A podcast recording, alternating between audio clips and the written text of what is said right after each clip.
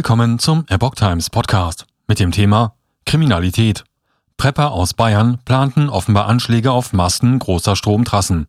Ein Artikel von Epoch Times vom 31. März 2022.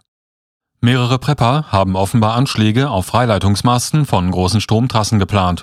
Am Mittwoch hat die Polizei deren Wohnungen im Landkreis Neumarkt durchsucht.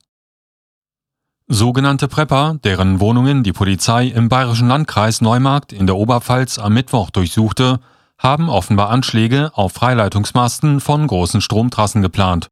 So sollte die Stromversorgung in großen Teilen von Deutschland unterbrochen werden, wie die Polizei in Regensburg am Donnerstag mitteilte. Etwa 70 Schusswaffen, viele von ihnen mutmaßlich illegal, und mehrere Zehntausend Schuss Munition seien beschlagnahmt worden. Der Einsatz der rund 290 Beamten, darunter auch Spezialeinheiten, hatte sich gegen sechs deutsche Männer gerichtet. Erste Durchsuchungsergebnisse zeigten die bedenkliche Affinität zu Waffen und Verhaltensmuster der Prepper-Szene, erklärte Bayerns Innenminister Joachim Herrmann am Mittwochabend.